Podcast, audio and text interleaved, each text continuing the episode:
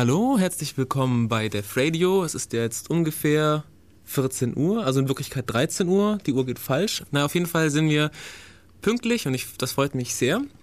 Ähm, kommt in den Chat. Wir haben eine Homepage, da findet ihr den Chat. Äh, die URL ist www.defradio.de. Dort findet ihr auch später dann nützliche Links zu der Sendung, die wir dann noch reinstellen werden. Und ähm, falls ihr doch lieber einen Stream hören wollt, als hier uns über den Ether, dann könnt ihr auch auf den Stream klicken. Und äh, die Telefonnummer zu dieser Sendung findet ihr auch, falls ihr anrufen wollt und Fragen stellen und sowas. Die Möglichkeit haben halt nur die, die uns live hören. Ähm, Im Studio sind diesmal wieder der Benny und der Jule. Hallo. Abend. Und ich, genau, der Mev. Unser Thema heute, wie auf der Homepage angekündigt, ist diesmal ähm, Brain-Computer Interfaces. Ähm, da, wir wollen euch erstmal erzählen, natürlich erzählen, was die Teile überhaupt sind. Ähm, theoretisch kennt man sie schon aus diversen Science-Fiction-Filmen und Büchern, ähm, Neuromancer, Matrix und so weiter. Diese ähm, Gehirn- bzw. Mensch-Maschine-Schnittstellen sozusagen, mit denen man zum Beispiel Raumschiffe steuert oder ähm, ja, künstliche Augen hat, besser hört und so sehr, sehr beliebt. Tetris spielt. Tetris spielt zum Beispiel. Ähm, also jeder kennt die Teile eigentlich aus Film und Fernsehen. Äh, aber ähm, kaum jemand weiß, wie aktuell die Forschung sozusagen da eigentlich schon fortgeschritten ist. Also bei, bei der Recherche zu dem Thema haben wir schon einige Sachen gefunden, die uns eigentlich überrascht haben, dass, dass das schon geht. Da wollen wir uns, wollen wir euch auch ein bisschen erzählen, was da so läuft und dann eben auch noch einen Überblick über so die grundlegenden Verfahren und so geben. Genau. Ähm, die Musik hat heute Benny zusammengesucht. Ja, richtig. Erzähl mal was. Woher? Und was für Musik ist es? Also, ich habe mich mal wieder bei diversesten Netlabels bedient. Ähm, es stammt wieder einiges von eigentlich meinem Lieblings-Netlabel Comfort Stand, das es leider nicht mehr gibt, aber da gibt es trotzdem sehr viel Musik zu entdecken. Die haben sehr viel rausgebracht. Und ansonsten von hier und dort ein russisches Netlabel namens Soyuz Records. Ähm, die anderen habe ich jetzt nicht im Kopf, aber das wird man dann auf der Seite genau. sehen können. Und natürlich wieder Creative Commons Musik. Das heißt, ihr könnt unsere Archive dann runterladen und jederzeit äh, anhören, wenn ihr Lust habt auf tolle Musik. Äh, der Musikstil lässt sich äh, eher exotisch. Ich weiß nicht genau, wie wir das letzte Mal genannt hatten. aber bei der letzten Sendung, wo du dabei warst, hat, hatten wir so was ähnliches war auch ganz nett. Ich glaube, es war die BOS. Nee, Meta, Meta. Meta-Dateisysteme Meta Dateisysteme war, ja. war, das. Auch eine sehr interessante Sendung. Ich hoffe, eine interessante Sendung. Ich hoffe, es gibt dazu den Download. Das weiß ich gar nicht sicher. Wenn es ihn gibt, hört euch die Sendung an. So. Genug der Einleitung. Ähm, spielen wir ein bisschen Musik, damit wir unsere Zettelchen noch ordnen können, wie immer. Und ähm, ab dafür.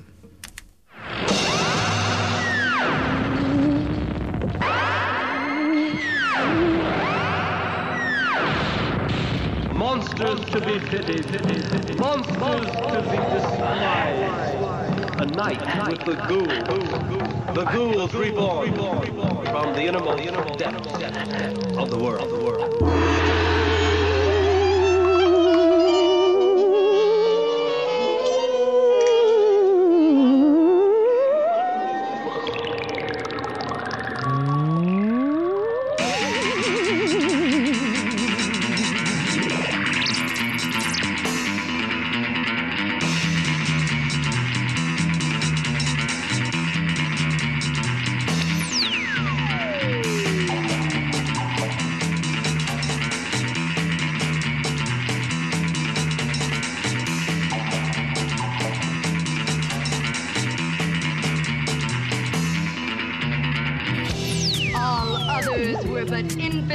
Infinitesimal bits of fluff compared to her. This one would have died for feathers, furs, and fluff. And so she did.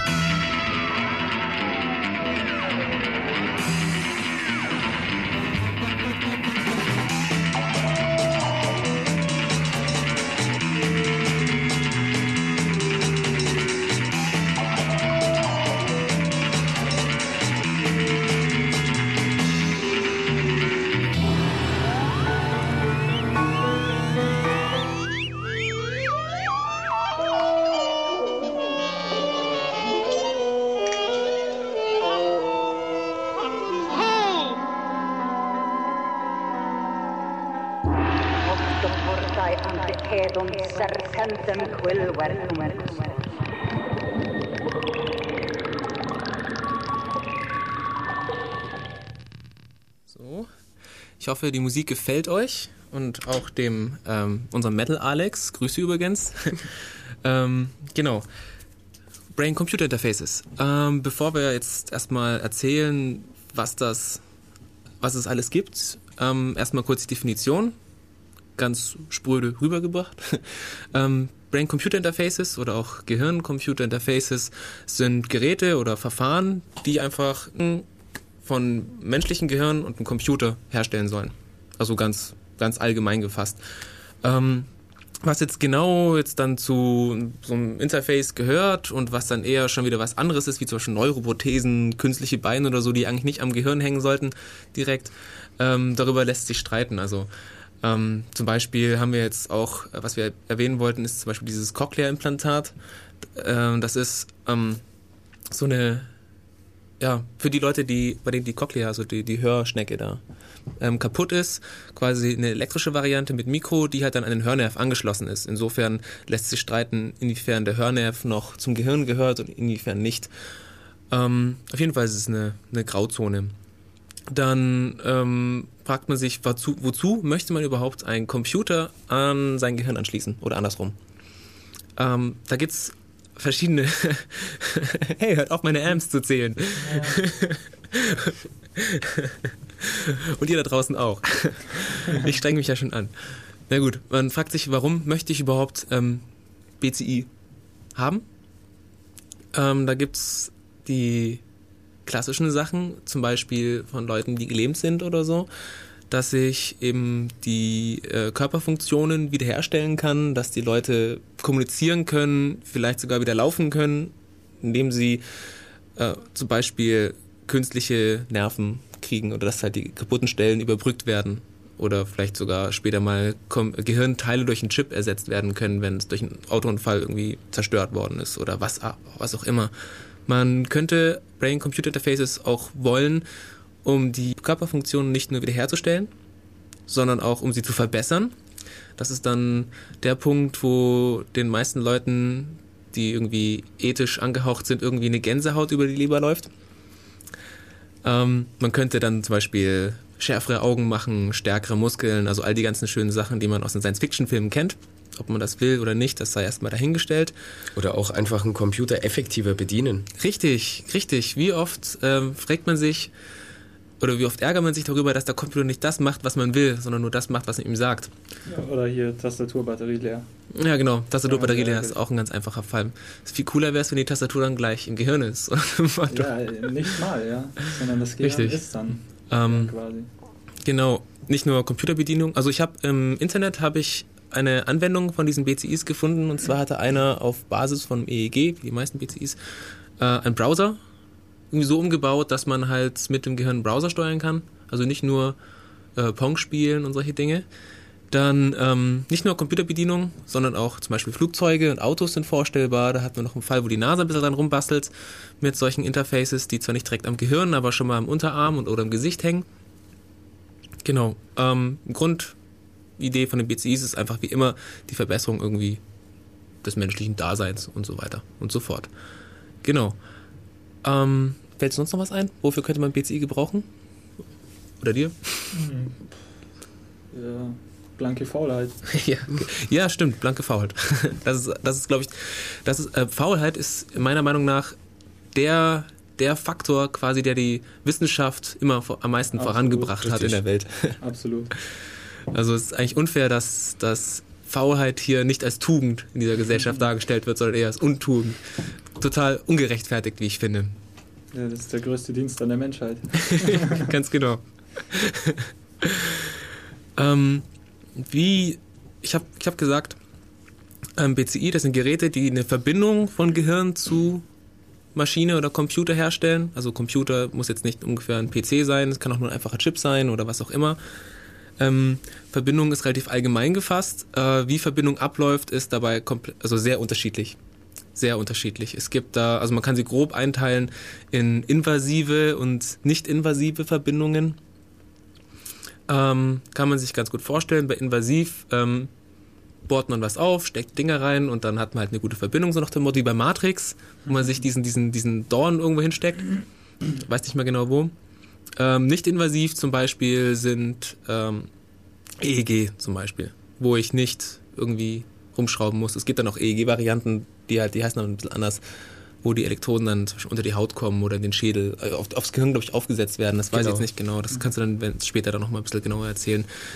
Ähm, invasiv, nicht invasiv ähm, haben unterschiedliche Vor- und Nachteile. Das ist das Problem. Also erstmal ist es praktisch an nicht invasiv, dass man niemanden aufschneiden muss und irgendwelche Geräte einführen, was immer ein bisschen kritisch ist, zumal äh, Elektroden sich zersetzen mit der Zeit. Das hatten wir beim äh, Retina-Implantat, dass, da, dass man die nicht lange tragen konnte. Oder dass eben das Gewebe verletzt wird, weil man äh, nicht gescheit hinkommt. So nach dem Motto, über den Hintern, aus dem einen Nasenloch raus, über das andere wieder rein, da an die richtige Stelle das Auge oder so. Ähm, dafür hat das nicht-invasive, äh, nicht-invasiven Verfahren, die wir jetzt auch nennen werden, dann später auch Probleme. Zum Beispiel, weil das Gehirn nur sehr geringe Ströme ähm, ausstrahlt. ich weiß nicht genau, das passende Wort fehlt mir jetzt. Ähm, es ist auch sehr schwer, die zu, zu erfassen. Das heißt, man hat meistens sehr großes Rauschen, Hintergrundrauschen von, von Störströmen und so weiter und so fort. Das heißt, das Signal, das man durch nicht-invasive Verfahren kriegt, ist meistens nicht so gut. Dann Schwer zu lokalisieren. schwer zu lokalisieren. Dann äh, gibt es auch noch ein Problem mit der Geschwindigkeit. Also äh, man muss ja nicht nur mit EEG versuchen, die Gehirn ähm, ähm, Vorgänge irgendwie zu messen. Es gibt auch andere bildgebende Verfahren, ist da das Stichwort, wo der Benny dann nach der Musik noch ein bisschen was erzählen kann. Ähm, die sind dann zum Beispiel zu langsam einfach da ein Bild eine halbe Stunde braucht oder so. Und ähm, das reicht dann zum Steuern von, von Flugzeugen oder Autos eher weniger. Äh, beim EEG zum Beispiel geht es dann auch noch das Problem, dass man, also das Problem der Überlagerung. Das heißt, ich kann schwer, äh, relativ schwer lokalisieren, ähm, wel, welchen Input ich haben will. Beim Invasiven, da stecke ich einfach die Nadel dahin, wo ich es haben will, habe dann kein Problem, wenn der eine bei einem Grad irgendwie die Nase juckt oder sowas oder er blinzeln muss. Beim EEG zum Beispiel ist das schon eher ein Problem. Da überlagern sich auch die ganzen ähm, äh, Signale, Herzschlag und was du alles brauchst. Ich habe da nichts parat. Blinzeln ist zum Beispiel so eine Sache, dass, dass man da dann nicht genau unterscheiden kann. Man hat einfach den Brei an, an Daten, da muss man irgendwie was rausfischen. Ähm, intelligente Datenanalyse ist, glaube ich, nochmal ein Stichpunkt, wo da, wo da irgendwie greift. Genau.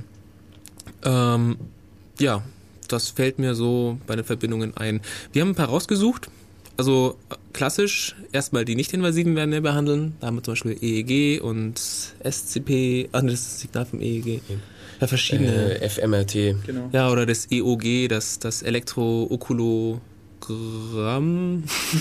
ich glaube schon. Wo man äh, mit den Augen steuert, so nach dem Motto. Werden wir euch ein paar nennen. Ähm, wir werden euch auch eine Bastlerleitung fürs EEG geben. Da hat der Benny eine im Internet gefunden, das Open EEG.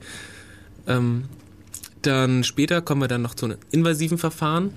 Da hat der Jule ein Peil ein bisschen mit äh, verschiedenen Chips, mit deren Hilfe man äh, das Nervenzellen mit Silizium quasi kommunizieren Ja, lassen kann, wenn es äh, überhaupt Grund- Silizium ist. Grundlagen, Ja, Grundlagenforschung, wie Grundlagenforschung von äh, Neuron-Chip-Kopplung.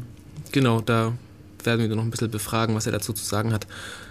Ähm, Musik, genau. Damit er nicht einschlaft, das nächste Lied. Benny, magst du es ankündigen? Sehr gern. Das nächste Lied ist von den Weltraumforschern und heißt Karamellkuh. Karamellkuh ab.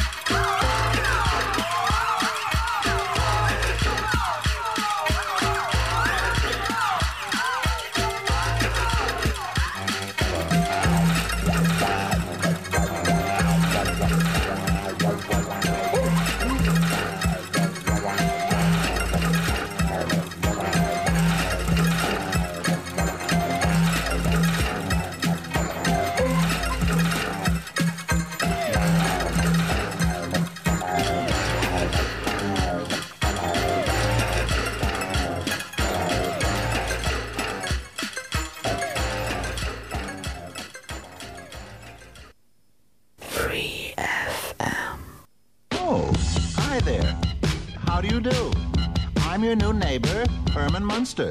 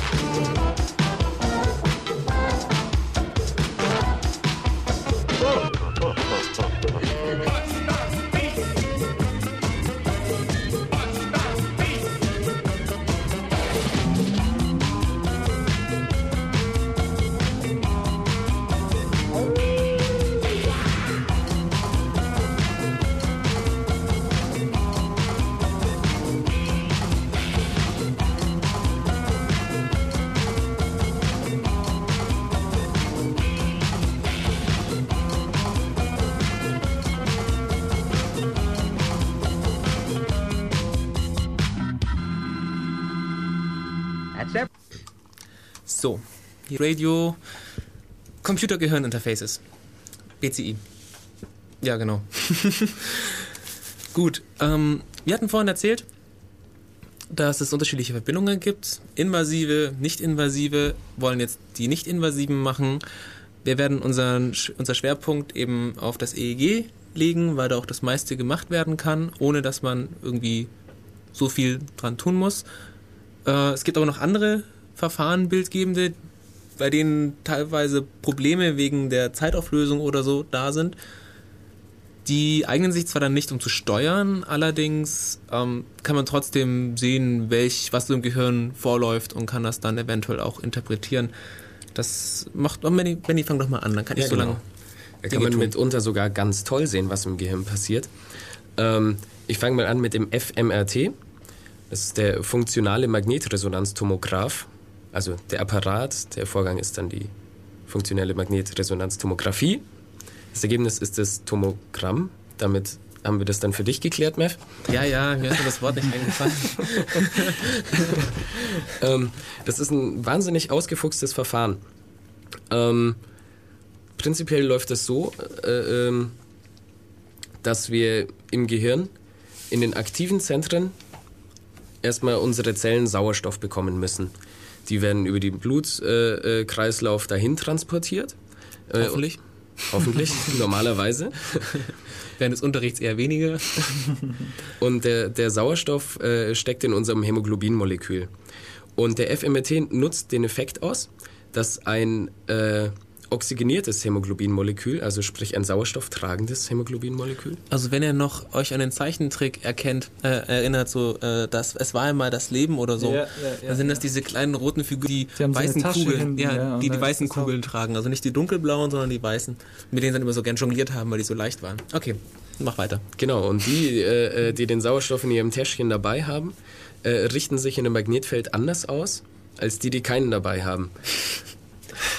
und darüber können wir jetzt wunderbar äh, äh, über die Magnetresonanztomographie sehen, äh, wo sich diese Teilchen befinden. Und dadurch kann ich wirklich wahnsinnig genau lokalisieren, äh, wo ist im Gehirn Aktivität. Äh, das funktioniert echt super. Wenn man sich diese Bilder anschaut, die, da können wirklich dann neuronale Bereiche lokalisiert werden von Gruppen äh, 15 bis 100 Neuronen oder so. Also wirklich ganz, ganz kleine Zentren. Ähm, Problem bei der ganzen Geschichte ist äh, diese Blutsache. Das ist ein indirekter Faktor. Das ist nicht wie beim EEG, wo ich wirklich messe, irgendwie, wo kommt jetzt der Reiz von meinem Nerv, sondern es ist ein indirekter Faktor, wenn das Neuron aktiv ist, äh, das Blut muss da erstmal irgendwie hingebracht werden und darüber habe ich einfach äh, eine relativ hohe Latenz. Und das ist dann eben die Sache, wo sich der FMRT eben leider nicht zum Echtzeiteinsatz wirklich eignet. Zumal die Dinger, glaube ich, auch relativ groß sind. Ja, da bist du halt dann in dieser Röhre drin, ne? Weiß nicht, wer welche das waren. Sagen wir einfach ja. Das ist sehr Weil es groß. auch größere und kleinere Röhren gibt. Ich kann mir irgendwie merken, welche, Das, welche, das, das welche ist die Röhre ganz große, die dicke Röhre. Ah, die ganz große, dicke. Mhm. Okay, Ja. die laut mit diesem Glock, Glock ja, und so. das okay. ist ein MRT. Mm, okay. Guckst zu wenig Krankenhaussendungen. Muss mal Dr. Haus angucken. Ja. Ähm, ja, was es noch so gibt, was aber eigentlich noch weniger als das FMRT verwendet wird äh, für die Aufnahmen, da gibt es einmal das PET, das Positronenemitri- Positronenemissionstomographie. Ähm, das ist auch ein geschicktes Verfahren, hat aber den Nachteil, dass ich erstmal ein Radiopharmakon, also sprich einen, äh, äh, wie sagt man, radioaktives Kontrastmittel aufnehmen muss. Meistens atme ich das ein oder so. Das ist irgendein Isotop äh, von einem Stoff, den ich in meinem normalen Stoffwechsel einbinde. Die werden dann da eingebunden, lagern sich Wie die an. Radon-Zahnpasta. Genau. Sowas, sowas in der Art. Die lagern sich dann an und das äh, Schöne ist sozusagen, dass diese Stoffe dann bei ihrem Zerfall Positronen emittieren, also äh, ja, Positronen emittieren. Die treffen dann über kurz oder lang auf reichlich vorhandene Elektronen, die äh, äh, bei uns überall vorhanden sind. halt die Klappe. Entschuldigung. Äh, und Schlafmangel.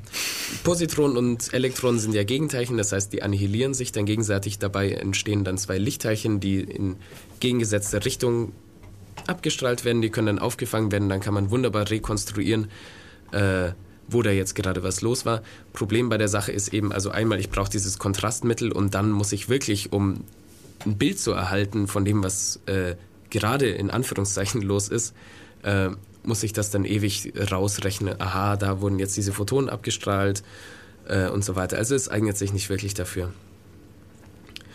Ja, äh, ganz kurz noch ein Verfahren, das sich prinzipiell hervorragend eignen würde äh, für BCIs, aber leider umständlich ist, äh, ist das MEG, das Magnetoenzephalogramm. Ähm, oder der Graph. ich bin schon fertig. Ne, äh, Das egal. Gramm kommt aus dem Graph. Genau, das Gramm kommt aus dem Graph. Ähm, und zwar so, wie das Gehirn auch äh, elektrisch abstrahlt, sozusagen, was wir jetzt beim EEG ausnutzen, nutzen wir beim MEG das Magnetfeld aus. Das ist nur noch wesentlich, wesentlich, wesentlich geringer als äh, die elektrische Abstrahlung. Äh, ich habe was, also irgendeine krasse 10 hoch minus sowieso Tesla-Zahl, die ich nicht mehr auswendig weiß, jedenfalls verschwindend gering, was zur Folge hat, dass ich erstmal irgendwie Supraleiter-Elektroden auf meinem Kopf kleben habe, mein Kopf sich dann in so einer überdimensionalen, mannshohen, isolier hoppla, magnetisolierenden Trockenhaube befindet, äh, wo das dann aufgezeichnet wird. Also wie gesagt, prinzipiell die Messdaten, die da rauskommen, sind klasse, aber dieser Apparat ist ein Monster. Und ja, schade. Was dann noch übrig bleibt, was eben auch meistens angewendet wird, weil es einfach ist, auch wenn die Ergebnisse nicht immer so toll sind, ist das EEG, mit dem der MEF jetzt weitermacht. Ah, okay. ja, Das EEG. Na gut, prinzipiell kennt es wahrscheinlich auch jeder, das Elektroenzephalogramm. Ähm, das, man schließt einfach verschiedene Elektroden am Kopf an und dann kann man die Ströme, die da. Ähm, na gut, genau genommen, ich fange mal vorne an. Ähm, das Gehirn hat verschiedene Potentialschwankungen, die in der Ober Schädeloberfläche gemessen werden. Und ähm, was man macht, ist einfach mehrere Elektroden an bestimmten Stellen anbringen und die, das, die, das, die Differenz zum Beispiel zwischen diesen Elektroden, die kann gemessen werden. Das ist ein ganz kleiner Strom, der da, ich glaube, es ist ein Strom. Ja, ist ja egal, der da fließt. Und das kann man dann als, als Graph in diesen, diesen kleinen, wie beim e, EKG, diese kleinen Zickzackmusterchen aufzeichnen. Und was man beim Enz- Elektroenzephalogramm, beim EEG, normalerweise macht, ist, man tut eben diese ganzen Differenzen äh, nach Frequenzen aufteilen, äh, die, gan- die ganzen Stromschwankungen nach Differenzen aufteilen. Es gibt dann so ähnlich wie beim Radio, kann man sich das fast vorstellen, verschiedene Frequenzbänder. Es ist nämlich so, dass die verschiedenen Prozesse im Gehirn unterschiedliche Frequenzen ähm, entstehen lassen, sozusagen. Äh, da gibt es verschiedene. Die Bezeichnung ist nicht ganz eindeutig. Also ich habe meine von irgendeiner Doktorarbeit äh, rausgelesen. Andere, bisschen andere habe ich bei Wikipedia gefunden. Äh, Man kann nur mal, man kann mal grob irgendwie erzählen, welche es gibt. Es gibt da zum Beispiel Alpha, Beta, Delta, Theta Wellen. Die haben unterschiedliche Frequenzen. Die niedrigsten sind, glaube ich, nennen sich, glaube ich, SCP. Das hieß Slow, weißt du noch, was es hieß? SCP? Low Cortical Potentials. Genau, das Potenziale, das sind halt sehr, sehr niedrigfrequente Potenziale, die auch erst relativ spät, ein paar Millisekunden bis Sekunden nach irgendeinem Ereignis auftreten. Ich weiß nicht mehr genau, wie das war, das ist auch nicht so weiter wichtig. Das können wir dann später, wenn wir einen konkreten Anwendungsfall haben, nochmal erzählen. Treten sonst bei kognitiven Leistungen, kann man sagen, allgemein auf oder auch bei Entspannung. Dann ähm, gibt es noch so für die Brain Interfaces eher uninteressante Wellen, wie zum Beispiel die Delta-Wellen. Delta-Wellen, die gehen so bis 3,5 Hertz. Die spielen eine Rolle beim Schlafstadium zum Beispiel. Dann ähm, die meisten anderen habe ich jetzt auch nur bei Schlaf gefunden. Was noch ganz interessant ist, sind die Alpha-Wellen. Die hat man, also dieses, dieses Muster sozusagen, das hat man auch bei Entspannung, wenn man irgendwie die geschlossenen Augen hat. Also äh, es gibt ein paar Geräte, die arbeiten mit diesen Alpha-Wellen. Was ich auch gefunden habe, was ich ganz interessant fand, ähm, wo ich aber jetzt widersprüchliche Informationen habe, die habe ich jetzt allerdings erst vorhin noch gefunden, deshalb erwähne ich erstmal die alte. Ähm, und zwar ist es dieser ähm, Mühe-Rhythmus. Das sind so von 8 bis 12 Hertz. Das wird, der wird auch, auch sensomotorischer Rhythmus genannt. Und zwar treten die auf, ähm, wenn man sich auf etwas vorbereitet wie, oder sich etwas ähm, vorstellt zu machen. Das heißt, wenn ich mir vorstelle, ich kratze mir jetzt an der Nase, dann kommt vor, kann man diesen, diesen Mu-Rhythmus vorher wechseln. Das ist bei einigen ähm, Interfaces ganz toll, bei dem man nicht irgendwie seine, seine Gedanken manipulieren muss, sondern konkret wirklich an links und rechts zum Beispiel denken kann und dann eben der Cursor auch dann wirklich auch links bzw. rechts macht. Ähm, da haben wir auch schon dann später verschiedene, verschiedene Designs von den BCIs. Also es ist nicht wirklich so, dass man denkt an Fisch und der Computer zeigt dann dann einen Fisch irgendwie am Bildschirm. Oder nicht zwangsläufig. Ja, dafür, dafür wissen jetzt nicht äh, genug über das Gehirn bis jetzt, sondern es gibt dann so grundsätzlich verschiedene Systeme. Also einmal, es gibt ein paar ähm, Frequenzbänder oder Wellen, die kann man üben zu steuern. Also man kann sich das irgendwie antrainieren, also das ist dann, glaube ich, die operante Bar Training Zeugs, dass man eben bestimmte Wellen aussendet. Ähm, wie man das macht, das ich, weiß ich jetzt so nicht. Man, man denkt dann nicht unbedingt an links oder rechts, sondern man, man kann es dann einfach und dann kann man damit durch vielleicht auch komische Vorstellungen den Cursor bewegen. Das ist die eine Variante. Die andere Variante ist eben, dass man tatsächlich dann eben auch eine Beziehung hat von dem, was man denkt und was dann gesteuert wird. Ja gut.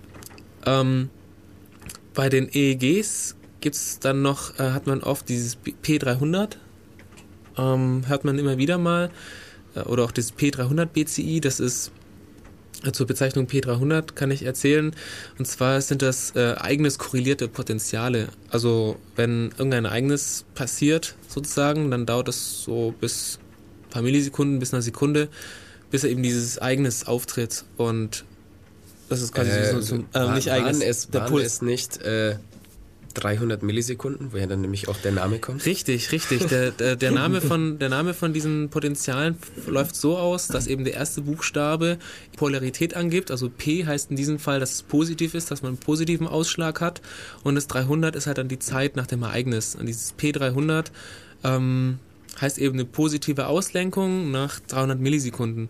Und das Besondere an diesem Ereignis ist, dass es eine Rolle bei Erkennen was, glaube ich, spielt oder bei, bei Bedeutungs, Bedeutungs dingsbumsigen Dingen. Ich glaube, es war Wiedererkennung. Oder Wiedererkennung. Ich, Ja. ich habe es nicht mehr genau so in Erinnerung. Ich habe äh, erst neulich erzählt bekommen, dass es auf dem Prinzip auch ein Lügendetektor ähm, geplant, gebastelt oder ausprobiert wird, ähm, der so funktioniert, dass man ähm, Verdächtigen äh, verschiedene Bilder zeigt, unter anderem auch ähm, das Bild des Tatorts. Und wenn dann so ein P300 auftritt, kann man dann sagen, aha, so, so. Ah, aha. Aha, so, so.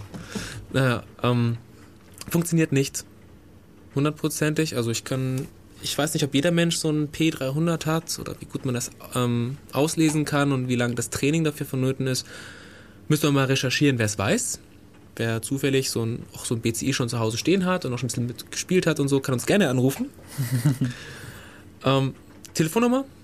0731 9386 299. Ja, herrlich. Ich wollte es schon immer mal sagen. Meth kam mir immer zuvor. Ja, genau. Das wird unser Running Gag. Das ist eben dieses P300. Ähm, genau, mehr fällt mir bei EEG nicht ein. Ja, weißt du noch irgendwas, was man über EEG sagen sollte? Eigentlich ist es wirklich simpel. Das war's schon. Ja, richtig. Äh, wir können auch gleich zum Open EEG kommen an dem Punkt. Äh, und zwar hat der Benny im Internet ein nettes SourceWatch-Projekt gefunden, nämlich das Open EEG. Schaut einfach mal auf die Homepage über openeeg.sourcewatch.net, also sf.net, Genau. also openeeg.sf.net. Dort findet ihr ein paar Schaltpläne und Software und noch ein Forum und alle möglichen anderen Informationen eben, um so ein EEG zu bauen. Auch sicher mit, mit der Idee, dass man daraus vielleicht auch mal ein BCI basteln könnte. Gut. So viel zu dem. Den Link werde ich dann auch noch auf, auf unsere Homepage setzen und da kommt auch gleich wieder der Aufruf. Äh, unsere Homepage www.devradio.de. Dort findet ihr einen Chat. Kommt in den Chat, chattet mit uns. Ähm, richtig, da fällt noch nicht eines, schon eine Weile her, aber einer hat äh, einen netten EEG-Vergleich gebracht. Ich bin nur zu kurzsichtig, um das zu lesen. Erzähl das mal, Benny, das fand ich ganz nett. Und zwar, dass der Salazar Genau, der äh, erzählte vorhin, ähm, dass er mal den Vergleich gehört habe, ähm, dass der momentane Stand der nicht-invasiven Verfahren, äh, um den Hirnwellen aufzunehmen, also äh, namentlich der EEG, in etwa dem Versuch entspräche, äh, mit einem Mikrofon in einem Fußballstadion die einzelnen Gespräche der Tausenden von Fans zu verfolgen und äh, einzeln rauszubekommen. Das ist vielleicht ein ganz netter Vergleich. Ja, so schwer kann das schon nicht sein.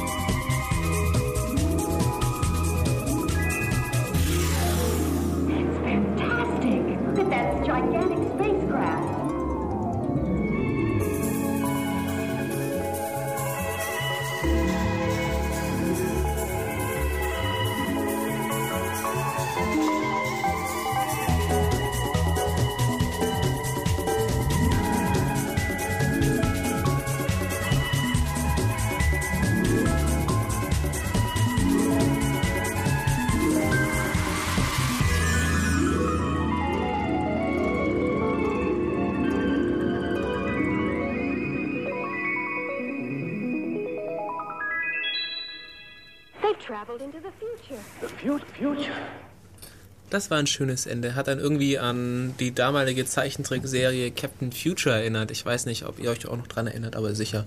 So lange ist es noch nicht her, oder? Ich weiß gar nicht, wann Nee, war das? 80er. 80er. Dem hervorragenden Soundtrack von Christian Brun, dem Aufsichtsratsvorsitzenden der GEMA. Es ist zwar nicht Creative Commons, aber doch gar nicht schlecht, die Musik. Vergleichsweise. Ja. Aber das war auch nicht schlecht. Das gerade eben, äh, das letzte war The Lounge King meets Monsieur Max. Äh, Gigantic, Gigantic Spacecraft, also ein unglaublich großes Raumschiff. Ähm, und das davor war Super Bus Finest Morning. Gibt irgendwas dazu zu sagen? Äh, Schöne Musik. Schöne Musik. Wir werden, glaube ich, auch mal eine Sendung machen mit Fahrstuhlmusik. Sich auch sehr angenehm, vor allem sehr angenehm am Sonntagmorgen. Fahrstuhl-Special. Richtig? Zwei Stunden nur so ähm, Hammond-Orgel oder Orgel äh, oder billiger Synthesizer. Das kriegen wir, glaube ich, hin. Zur Not machen wir es selber. Ge- Genug Tasten gibt es ja, ja im Studio. Das wird schon irgendwie zu verdrehen sein. ähm, gut. Kommen wir wieder zurück zu unseren Brain-Computer-Interfaces. Es hat ähm, mehrere Versuche gegeben, nützliche Informationen aus dem Gehirn oder der Periphere quasi rauszukriegen. Ähm, was ich jetzt, was es noch neben EEG gibt, ähm, sind auch solche Sachen wie EMG, EOG und äh, FAB. Das, die funktionieren alle nach dem gleichen Prinzip eigentlich. Man hat Elektroden, babbt die irgendwo hin und misst die Ströme. Ähm, je nachdem, wo ich die Ströme abnehme, habe ich halt Vor- oder Nachteile. Zum Beispiel, also um mit dem EMG anzufangen. EMG heißt äh, Elektromyographie. Das holt eben die Ströme nicht vom Gehirn, sondern eben vom Myo, dem Muskel. Und das sind eben auch Scheibenelektronen, die man halt dann dahin bringt, wo man es haben möchte. Und dann werden eben auch eben die Aktionspotenziale unter der Haut liegenden quergestreiften Muskulatur registriert. Ähm, wie zum Beispiel Unterarmmuskulatur oder sowas in der Art. Ähm, die NASA zum Beispiel hat da mehrere Geräte gebastelt. Findet man auf der Homepage. Ich muss den Link aber noch raussuchen. Ich habe ihn vergessen, mir aufzuschreiben. Da gab es irgendwo auch ein Video dazu, wie man das macht. Zum Beispiel konnte man das nehmen, um ein Flugzeug zu steuern. Ähm, das lief relativ einfach eigentlich, um das mal so vorsichtig auszudrücken. ähm, man hat an entsprechenden Stellen, ich weiß nicht mehr genau, Daumenwurzel, ist nicht so, weiß nicht so genau, an verschiedenen Stellen des Unterarms eben Elektronen angebracht und hat äh, den Piloten einfach mal fliegen lassen. Hat eben die entsprechenden Signale aufgezeichnet und ähm, hat den Computer beigebracht, die, die Bewegungen korrespondieren zu den Flugzeugmanövern quasi zu lernen. Und das Ergebnis war dann, dass man eben ohne Steuerknüppel fliegen konnte. Zumindest in der Simulation. Also wenn du dann die Hand nach unten bewegt hast, dann wusste der Computer, ah ja, das ist die Bewegung, mit der ich Hochziehen. nach unten oder nach hochziehe oder was auch immer, dann konnte man das nachmachen. Warum man, warum man nicht gleich einen Steuerknüppel nimmt, ist mir ehrlich gesagt fast ein Rätsel. Aber es hat, es hat vielleicht Vorteile, man spart Steuerknüppel. Nee, Ich weiß nicht, ähm, wenn, man, wenn man das ein bisschen besser baut, ist das vielleicht wirklich nicht schlecht. Wenn man nicht nur die Hand benutzt, sondern von mir aus den ganzen Körper mit diesen Dingern verpflanzt und damit dann äh, ein Mac zum Beispiel kann oder so, das kommt dann ziemlich cool, ehrlich Absolut. gesagt, wenn, wenn man ein bisschen mehr als einen Steuerknüppel hat. Was ich auch noch Aber, äh, gesehen Ich meine, wenn der Pilot schneuzen muss oder irgendwas, dann Das, das ist blöd. äh, das, das ist ein grundsätzliches Problem, das, das ich dann noch bei, dem- bei dem EOG ansprechen wollte, bei dem Elektrookulograph. Ähm, eben, wann, so, wann ist es ein Steuerbefehl, wann nicht. Beim Flugzeug kann ich den Steuerknüppel einfach loslassen und mir gemütlich in der Nase puppeln, vermute ich mal. Während das mit so einem EEG dann katastrophale Ausmaße auch, annehmen auch, dürfte. Auch freihändig fahren fällt dann völlig weg. Ja, richtig. Vielleicht kann man dann so einen Sensor machen, dass wenn man den nicht gedrückt hat, so, so einen knüppelartigen Sensor, wenn man den nicht gedrückt hat, dann liest es EEG. so wie die Räuspertaste von äh, Alfred Biolek.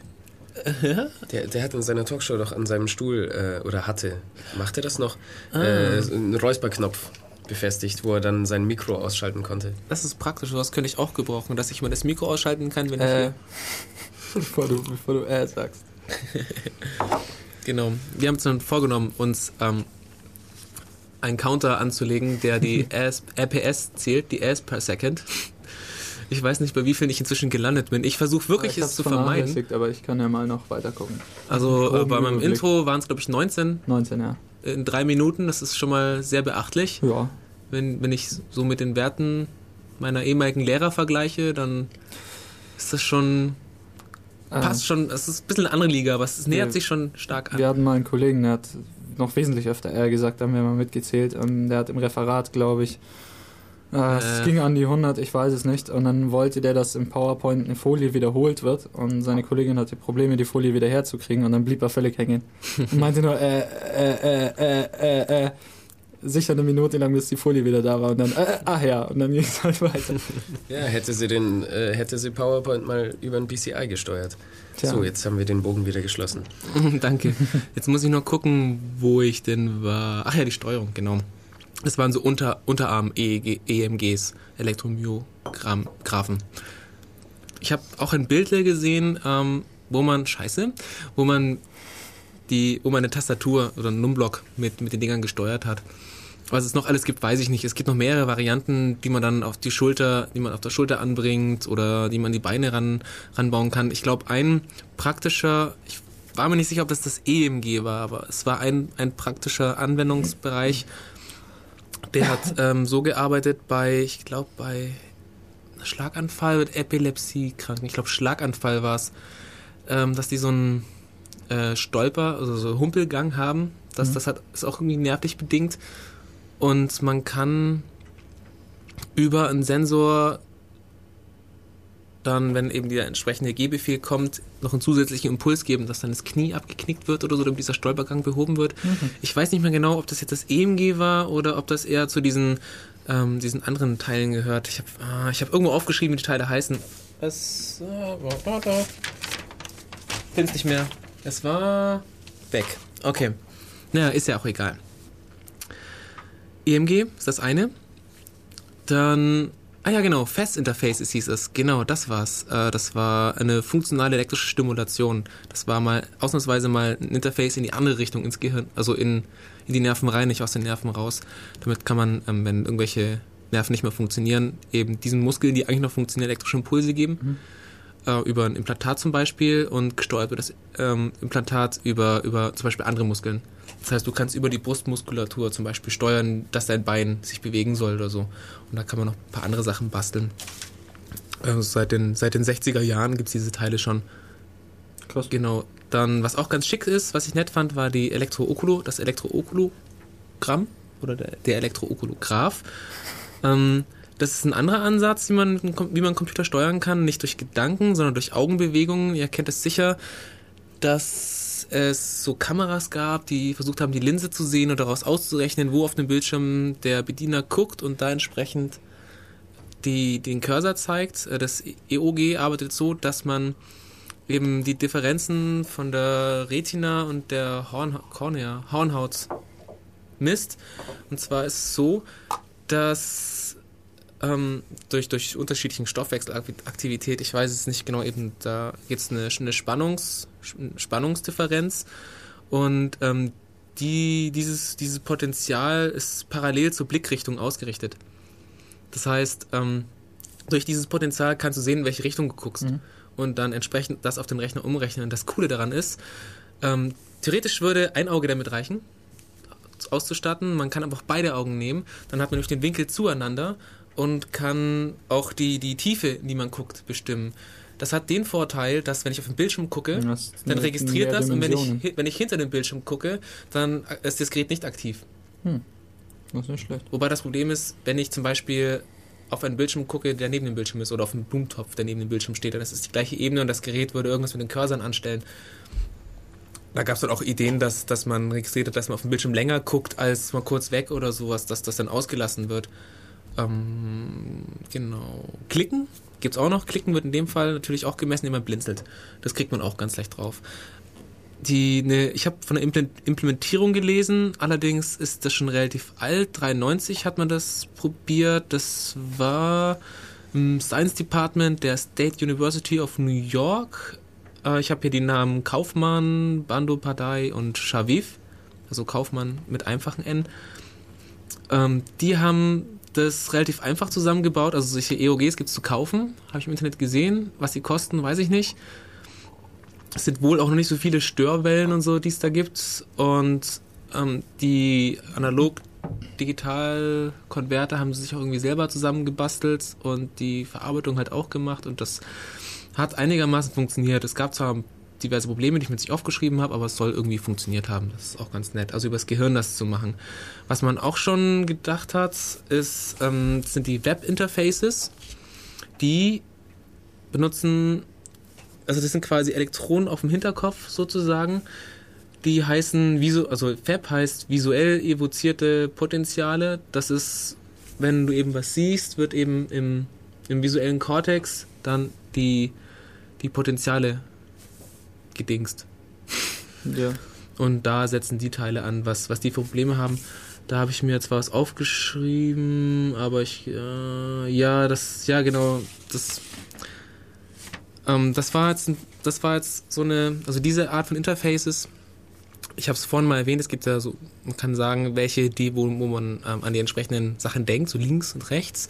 Dieser, dieser Typ von Interface, der arbeitet so, dass man zum Beispiel Neonröhren und LEDs hat, die flackern und oder ein Schachbrettmuster oder sowas, das, das aufblitzt und da, diese, diese, diese krassen Bilder, die von außen ins Gehirn quasi gesch geschossen werden, sozusagen, die kann man registrieren und darauf kann man dann, das ist mir ehrlich gesagt jetzt im spontan so freiem Reden nicht ganz klar, verändern und darauf reagieren. Ja, halt spez spezifische Reaktionen auf das Ja, Bild. ja, halt. genau, Dann man- hast du man ja, ein bestimmtes richtig. Potenzialmuster und sagst dann, Da ja, das kommt von dem Geblinke da. Du hast, du hast doch was erzählt von, von so einem so einem Buchstabenrauschenflacker. Ach, das war das P300, nicht wahr? Ja, das war Ja, das, das war das, das P300-Interface. Ähm, magst du mal kurz erzählen, wie, wie man das da gelöst hat? Da rankommt, hast du Also es da, weiß, da weiß ich auch nicht viel mehr, als dass du einen Buchstaben, als dass du quasi ein Schachbrett mit Buchstaben hattest, die wild in unterschiedlichen Farben geflackert haben. Und du darüber dann auch diesen visuellen Reiz hattest, der dann irgendwie feststellbar war.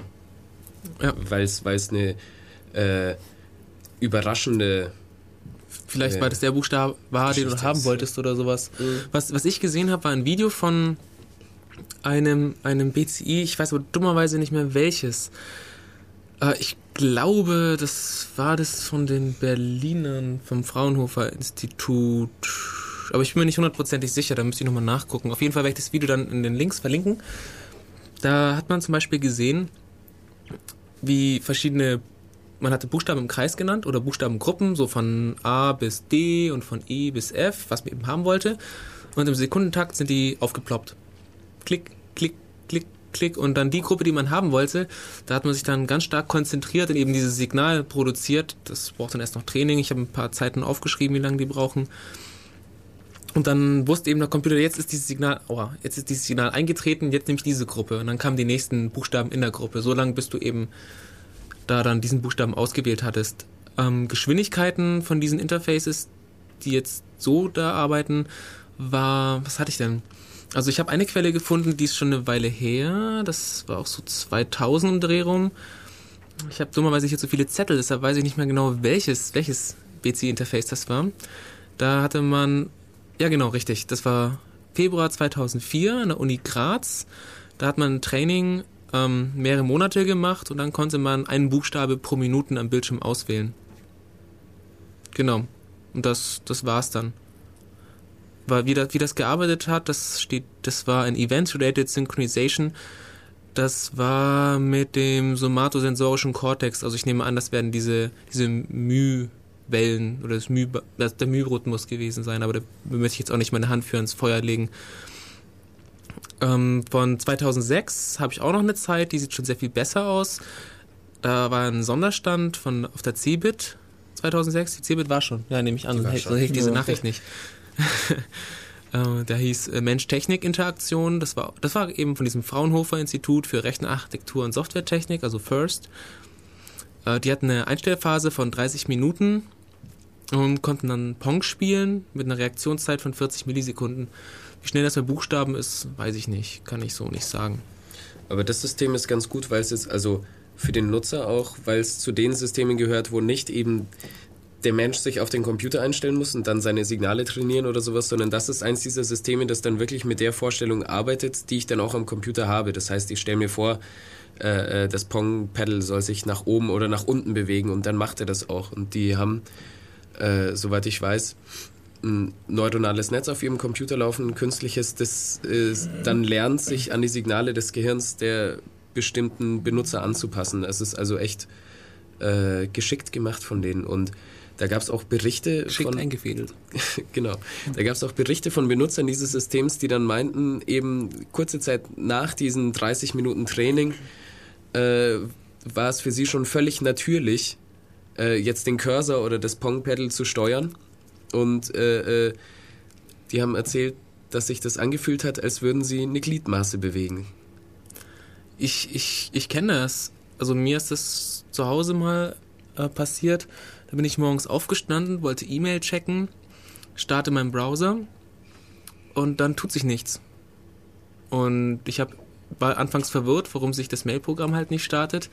Und dann habe ich eben gecheckt, dass da gar keine Tastatur auf meinem Tisch war und ich gar nicht die Adresse eingeben konnte. Ich, ich, ich rufe per Webmail ab. Genau, und da habe ich auch nur versucht, allein durch meine Gedankenkraft irgendwie dem, mein, meine Seite aufzurufen. Aber es, hat, es ging relativ schnell, bis ich kapiert habe, dass das noch nicht so weit ist und dass ich immer noch die Tastatur dazu brauche. Aber das hört sich schon erstaunlich an. Also auch wenn die erzählen, dass das dann eben ein ganz natürliches Gefühl ist. Ich habe ein Interview gelesen mit äh, einem, einem Projektleiter oder so von diesem Berliner Interface, also von dem Fraunhofer Institut eben. Und der erzählte mal, dass auch ein Mitarbeiter von denen ein Interview gegeben hat am Telefon und erst fünf Minuten nach diesem Telefongespräch gemerkt hat, dass er immer noch über dieses Interface mit seinem Gehirn gerade Computer spielt. Weil es so ein natürliches Gefühl war. Der meinte, das sei also wie, äh, wenn man beim Zeitungen mal so eben nach der Kaffeetasse greift und trotzdem nicht aufhört, diesen Artikel zu lesen. Hm, also mir gelingt das nicht so. ich bin Single-Tasking-User. Ich kann nichts dafür. Die Computer Okay. konnten nur Single-Tasking, was ich hat. Na gut, egal, wurscht. Ja, genau.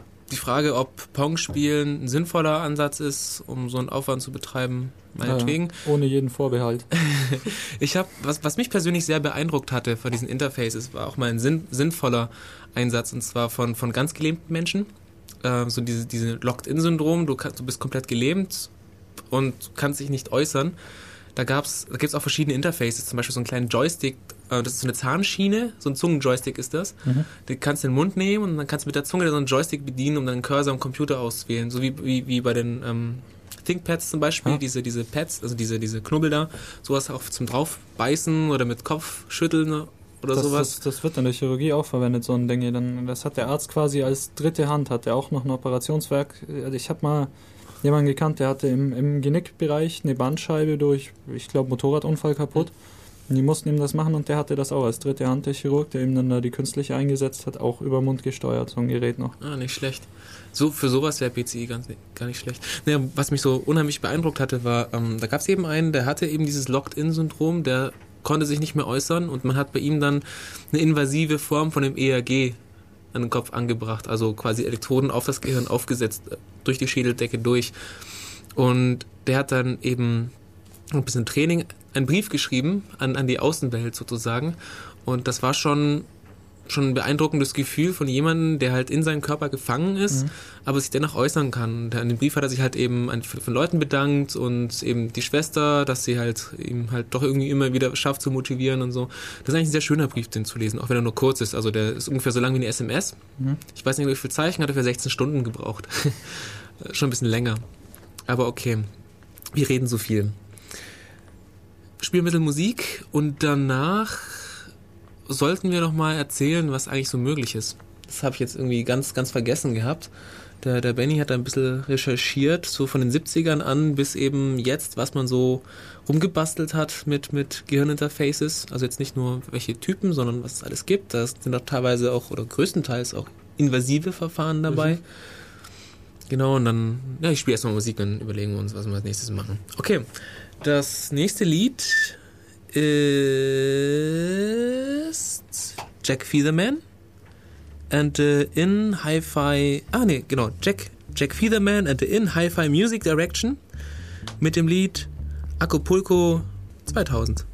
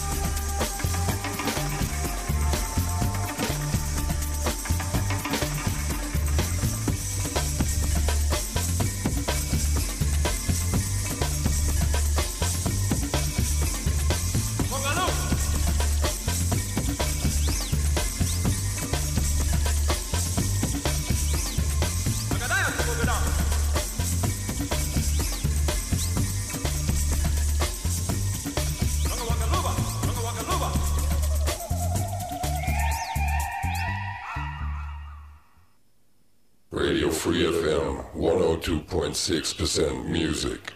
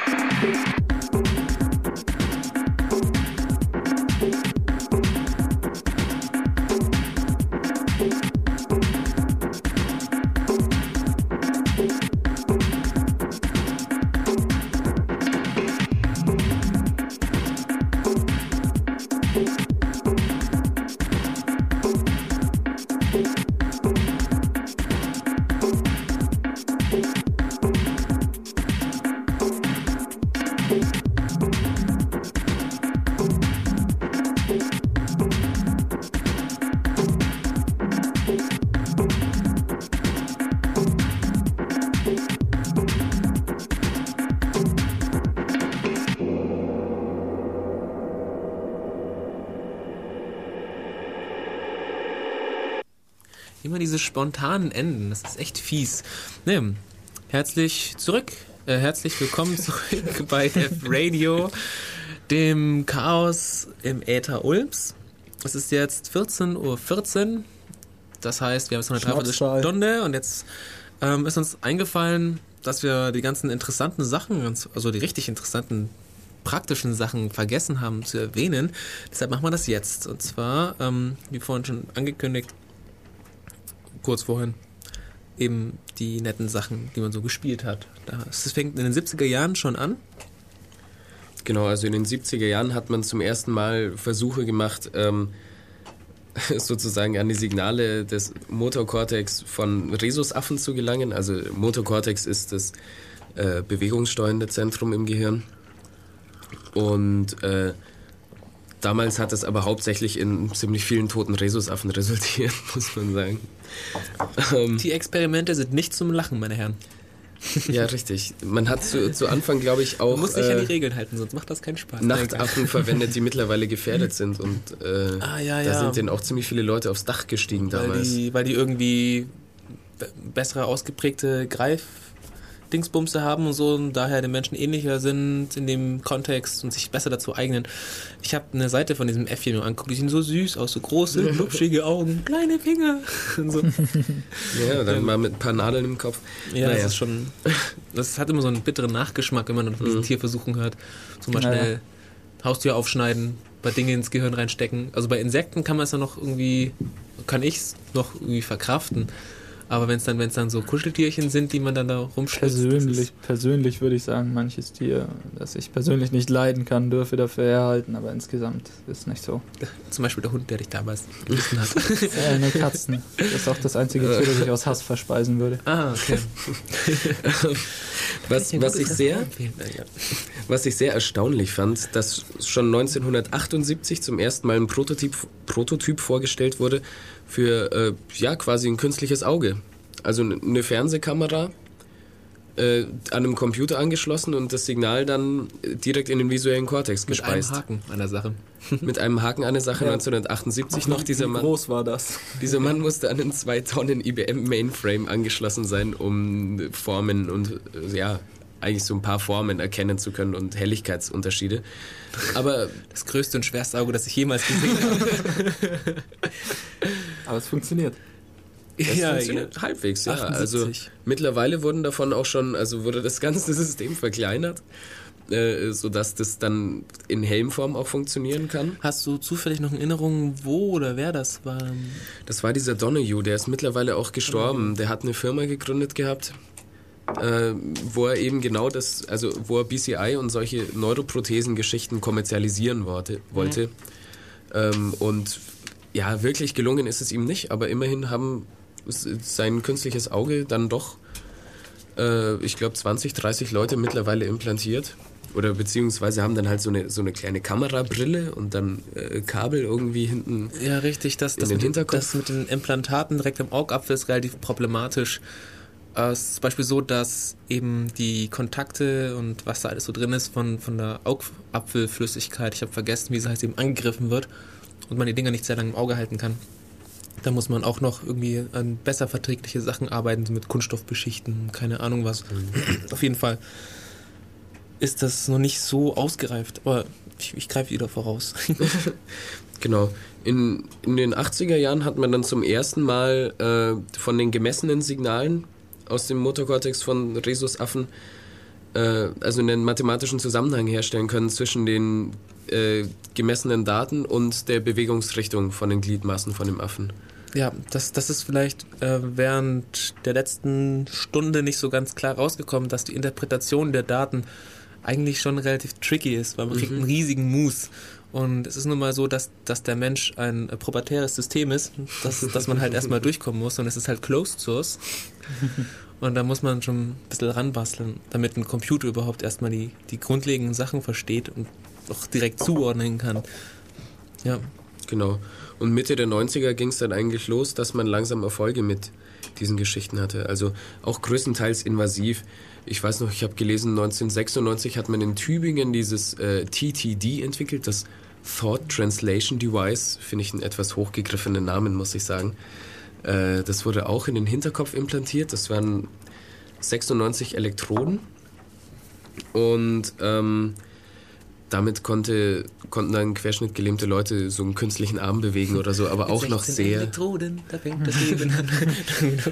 äh, auch, auch noch halbwegs primitiv. Also der konnte mit dem Ding auch schreiben, indem er so ein kleines Bällchen in Richtung von Buchstaben bewegt hat. Also und äh, ich erinnere mich, dass der mal gesagt hat, dass er erst mal monatelang trainieren musste, um überhaupt irgendwie mal einen Buchstaben auf einen Computer zu bringen. Und selbst dann meinte er, wie hat er es so schön ausgedrückt, musste er die mentale Konzentration eines Zen-Meisters anwenden, um irgendwie dem Computer, also sich dem Computer verständlich zu machen. Und ähm, was jetzt immer mehr versucht wird, ist eben, dass Das geht mir eigentlich auch immer Ja, so, wenn ich vom Computer und, äh, ja, und dieses, dieses Gerät ist inzwischen halbwegs kaputt. Ja, das ist noch so eine Geschichte mit den implantierten Elektroden, hatten wir vorhin ja auch kurz erwähnt. Ähm, die fallen dann einfach irgendwann aus. Ja, ich habe beim bei dem Kerl, wo ich von erzählt hat, dass der sich nicht mehr bewegen konnte und dann in 16 Stunden da sein Briefle geschrieben hat. Ähm, bei dem war das nämlich nicht direkt, also ein aufliegende Elektroden auf dem Gehirn, sondern es ist mir jetzt vorhin noch eingefallen, da hat man was gemacht, äh, man hat quasi die, man hat Goldelektronen genommen, die in so einem Glaskörper drin waren und man hat es irgendwie so hingekriegt, dass die Nervenzellen quasi in diesen, ihre Ax Axone direkt in diesen Glaskörper rein, reingewachsen Das geht ließen mit oder so. Substraten, das kann man chemisch. Genau, damit man da eine, eine gescheite Verbindung herkriegt. Aber da zum Thema gescheite Verbindung kannst du dann nach, nach unserem kurzen Zeitaufriss, nennt man das? Zeiteinriss? Nee, Zeitabriss. Zeitabriss. Ups. Auf, ab, in, über, weiß nicht mehr. Äh, kurz was erzählen. Genau, also eine nette Geschichte noch, äh, was wie ich fand, war, dass 1999 Philip Kennedy, ich weiß jetzt nicht von welchem Institut oder so der kommt, Kann man nachgucken. kann man ich nachgucken, kommt auf die Seite, es gibt Links. Auf Wikipedia war ein Bild dazu, wo man sich da anschauen konnte, wie gut das wurde, was du jetzt gleich sagen wirst. Genau, äh, danke, danke fürs Vorgreifen. So, je. ähm, und zwar hat er sich einen Spaß draus gemacht, ähm, ein paar Elektroden in den Metathalamus von einer Katze reinzustecken. Der Metathalamus, also man kann sich so vorstellen, dass da ähm, die der größte Teil, so 95 Prozent oder so in etwa, der Signale der Sehnerven drin landen. Die werden dann verteilt, wo sie hinkommen. Also vor dem visuellen Kortex kommen die Signale von unseren Augen und dem Sehnerv damit äh, erstmal in den Metathalamus. Und von, also die Signale hat er da abgegriffen, aufgenommen und Zurück zum Thema Katze. zurück zum Thema Katze. Und hat es dann tatsächlich geschafft, das Bild, das diese Katze zu diesem Zeitpunkt gesehen hatte, wieder zu rekonstruieren. Also man hat es schon, eben diese Man Bilder. hat das durchaus gesehen. Also es hat mich, Ja. hat mich echt überrascht. Ähm, das englische Wikipedia, Stichwort BCI, glaube ich, da sieht man Genau. zwei Bilder, jeweils, ähm, insgesamt sind es vier Bilder. Einmal linkes Auge, rechtes Auge, nächstes Bild linkes Auge, rechtes Auge. Die Katze sieht einen Baumast und einen anderen Baumast. Und das, was die, was die Rekonstru Rekonstruktion des Bildes angeht, ähm, erkennt man diesen Baumast durchaus. Also es sieht ein bisschen verrauscht aus, jetzt kommt das Telefon, aber es geht schon mal. Und das hat mich schwer beeindruckt. Jetzt muss ich mal gucken, ob ich. Setzt alle eure Kopfhörer auf. ja. Es hat aufgehört zu klingeln. Feigling. Oh nee. Oh. Ruf wieder an. Äh, Wenn es nichts zum Thema ist, dann ruft doch einfach während des nächsten Liedes an. Das spielen wir auch gleich. Genau, dann wart noch ein bisschen. Okay, weiter. Affen. Äh, genau, zum Affen. Ähm, Du hast, du hast erzählt, dass man in, Mathe, in den 80ern eine mathematische Zuordnung von den Bewegungen und den Signalen im Motorkortex gemacht hat. Äh, später gab es auch tatsächlich eine Steuerung davon. Man hat da, es war auch ein Rhesusäffchen, glaube ich, ähm, Elektroden ins Gehirn reingestopft. Ferngesteuerte Affen. Besser, Affen fernsteuern. Ja, Nee, Affen fernsteuern. Steuern fern. Affen steuern fern. Ja, Roboter. Kampfroboter. Nein, die füttern sich selbst mit Roboterarmen. Das, Abgefahren. Ja, das haben sie so gemacht. Auch eben invasiv Elektroden in, in den Kopf gestopft. Natürlich gezielter, als ich es jetzt hab, ausgedrückt habe. Und haben den Affen, Affen mit einem Joystick einen Roboterarm bedienen lassen. Und haben dabei aufgezeichnet, was da so abgeht und den Computer eben entsprechende Analogien schließen lassen zwischen Roboterarmbewegungen und Gehirnaktivitäten. Und dann hat man dem Affen einfach den Joystick weggenommen Genau, und hat dann nur noch über Gehirnaktivitäten gesteuert. Und das hat funktioniert. Also ich weiß nicht mehr, da war doch was mit Zucchini, so dass der Affe sich mit Zucchini-Stückchen aus dem Glas füttern Ja, konnte. Ja, richtig. So. Der hat mit dem Roboterarm das Glas gegriffen, hat es aufgeschraubt, hat die klein geschnittenen Zucchini-Stückchen rausgenommen und sie sich in den Mund gesteckt. Also mit dem Roboterarm. Hat Da anschließend du- Roboterarm das Glas zertrümmert, mit den Scherben freigeschnitten. Da siehst du mal, wie weit äh, die, die Faulheit, wie tief die in der menschlichen Ursprüngen verankert ist. Schon evolutiv. um nochmal um noch mal drauf zurückzukommen. Ja, ja. Nein, er hätte natürlich auch seine echten Arme nehmen können, aber aber er hat es nicht getan. er hat es nicht getan. Genau. Genau, ein äh, äh, Zwischending, das man vielleicht mal erwähnen sollte, das auch noch gar nicht so lange bei Menschen eingesetzt wird, ist äh, der ECOG oder der ECOG. Ähm, das ist der Elektrokortikograph. Das ist im Endeffekt genau das gleiche wie ein EEG, nur misst man nicht auf der Schädeldecke, sondern man bohrt ein kleines Loch in die Schädeldecke und misst auf der Gehirnoberfläche. Tut aber immer noch nicht. Weiß ich nicht.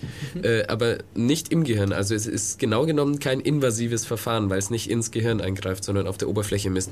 Da spart man sich schlicht und ergreifend einfach ein bisschen von dem Signalrauschen. Bisschen sehr viel mehr, ja. Bisschen sehr viel mehr. Hat dann aber auch wieder den Nachteil, dass man dann eine sehr selektive Gehirnregion dann nur hat. Also es sei denn, man bohrt dann irgendwie 16 Löcher in die Schädeldecke. Äh, Also wenn, wenn man mal überlegt, ähm, so, ein- so ein EEG hat zwischen, zwischen einem Dutzend oder auch ähm, mehreren Hunderten Ja, von also das, das Elektronen. Berlin-Interface äh, vom Fraunhofer Institut verwendet eine Kappe mit 128 Elektroden. also, genau, um halt ein entsprechend gutes Signal oder dif differenziertes Signal zu kriegen. Äh, viele Löcher. Das, der Kopf sieht bestimmt aus wie ein Sieb. Der, der OpenEG hat vier. Genau, Ah, okay. ja, oder den, Ah, den, das- je nachdem, den, der ist modular, den kann man sich erweitern, aber die meisten Ausbaumöglichkeiten beschränken sich also auf zwei bis vier oder es gibt, kannst du es theoretisch auch mit so viel machen, wie du willst, aber dann Also vielleicht sehr doch umständlich. Tetris. Vielleicht doch Tet- Tetris, mal sehen, mal sehen. Aber es wird auch dementsprechend teurer. Äh, zu diesem ECOG, der wird hauptsächlich verwendet, ähm, um Epilepsieherde im Gehirn einzugrenzen. Und wenn diese Leute, die da un untersucht werden, diese Dinger eh schon im Gehirn stecken haben, dann werden die gerne mal gefragt, ob sie nicht auch mal irgendwie ein paar Versuche mit BCI machen wollen, wenn sie damit einverstanden sind. Da gibt es ein sehr nettes Video von einem 17-jährigen Jungen im Internet. Den Link werden wir auch auf die Seite setzen, der über ein ECOG Space Invaders spielt. Yeah. Ja, nicht vergessen. Also ich verspreche ja immer sehr viele Links, so setze ich noch rein, setze ich noch rein, aber meistens vergesse ich es dann nach der Sendung immer, was ich, was ich reinsetzen wollte. Deshalb schreibe ich mir jetzt extra für euch Space Invaders auf, damit ihr das ja nicht verpasst. Invaders, alles klar. Ich hoffe, ich kann meine Schrift nach der Sendung noch lesen. Ähm, ähm, ähm, ähm, was gab's noch? Moto Cortex Chip für künstliche Hand. Was ist das? Ja, das ist im Endeffekt äh, eine Entwicklung, die auch wieder auf diesem äh, Translation Device von, Ah, okay. äh, äh, von der Tübinger Uni basiert. Das steckt dann auch da hinten drin. Äh, da geht es eben auch um Steuerung jetzt, also für, für Menschen mit Locked-In-Syndrom oder ähnlichem, äh, dass die sich dann mitteilen können und so. Aber äh, da ist dann auch wieder eben die Geschichte mit den Elektronen, die so schnell kaputt gehen. Also das war das Interface. Ähm, bei dem von den 96 Elektroden nach sechs Monaten äh, rund die Hälfte kaputt war. Also die haben sich dann gewundert, so hey, wir kriegen irgendwie kaum noch Rückmeldung von den Elektroden und naja, die waren dann halt kaputt und dann hast du einen kaputten Chip im Gehirn stecken und hast auch nicht viel davon. Also das ist im Moment noch so ein bisschen der Knackpunkt für diese Hirn-Chip-Geschichten. Ja, ja. By the way, ähm, mir fällt mir ist auch ein Fehler aufgefallen. Ich habe diese Steuerung von einem Roboterarm, einen Rhesusaffen, in die 90er gesetzt, aber das war es dieses Jahr. Richtig. ist mir nicht aufgefallen, sonst hätte ich dich verbessert. Nee, nee, das war erst dieses Jahr im, im, im Frühjahr. Ja, wir stellen Links dazu. Kritzel, kritzeln. Genau. Was soll ich Ja. sagen? Ach ja, äh, was, was jetzt auch, willst du noch was erzählen? Dann schreib es kurz auf. Äh, okay, ich wollte eigentlich nur sagen, dass wenn wir schon bei den ganzen invasiven Geschichten sind, ähm, kommen wir jetzt dann mal ein bisschen zu den Grundlagen davon. Aber nachdem wir ein Lied gespielt haben, wir haben jetzt schon eine Genau. Viertelstunde geredet. Ich hoffe, ihr könnt uns jetzt noch folgen, so geistig. Äh, Ja gut, jetzt ist mir sowieso fast nicht. Ich wollte noch was loswerden und zwar ähm, habe ich da nicht, nicht mehr genug recherchiert, zwecks ähm, plötzlicher Zeitknappheit. Es gibt da einen, dessen Namen steht jetzt irgendwo auf diesem Zettel, verdammt. Der heißt äh, Kevin Warwick, der schien wohl ähm, immer wieder mal in den Medien gewesen zu sein. Der ist auch irgendwie auf irgendeiner Uni, irgendein Forscher, ich weiß es nicht, der sich auch mit BCIs beschäftigt und Chips. Und der hat sich, was war das, war das 2000? Ich weiß gar nicht mehr, ist schon ein paar Jahre her, hat er sich auch einen Chip unter der, den Arm implantieren lassen, eine Zeit lang. Äh, Ist durch die, durch die Medien gegangen, war, soweit ich weiß, war es so ein einfacher Transponder. Also der hat die Funktion gehabt, dass wenn er an seinen Computer geht, dass der, dass der E-Mail-Programm sich startet oder Türen aufgehen oder sowas. Also das war noch nichts, noch nichts Großartiges. Ich glaube, das hat er Cyborg 1.0 genannt oder sowas. Zwei, Cyborg 2.0 war auch geplant, allerdings wieder nicht auf dem aktuellen Stand. Und da wollte er auch äh, einen Chip am Arm anbringen, allerdings diesmal direkt mit dem Nervengewebe verbunden und zwar mittels diesen, diesen, wie heißen diese EMA, Elektro, Array, mehr, MEAs war das, Micro, Micro, Mikroelektroden-Arrays oder so. Ja, genau. So, mit denen kann man relativ viele Zellen, ab, also relativ viele Nerven abgreifen. Ja. So ein Chip eben mit so einem Meer, das eben die, die Bewegungen seiner Hand und sein, äh, Impulse quasi aufnimmt. Was er damit zwecken wollte, habe ich jetzt nicht in Erinnerung. Er hat auch, es gab auch so Gedanken, man könnte ja das, was er aufnimmt, so die Schmerzdinger und ähm, Tasteindrücke auch wieder rückspulen, so rückspulen, so aller Replay-Attack mäßig und mal da ein bisschen rumspielen. Wie, wie genau der Stand ist, weiß ich nicht. Aber den Link habe ich mir schon aufgeschrieben. Ich werde ihn dann freistellen, also ähm, auf die Seite reintun, Reinstellen. reinstellen, wenn, wenn das soweit ist. Also das ist ein bisschen populärer. Also er, macht, er zieht das irgendwie populärer auf, aber ist sicher auch sehr interessant. So, jetzt werden wir tatsächlich Musik spielen und zwar The Weird Love, The Weird Love Makers mit äh, Quiet Village heißt das, glaube ich. Das wollte ich eigentlich vorher spielen, ich habe es nur verpeilt, deshalb spiele ich es jetzt. Und los geht's.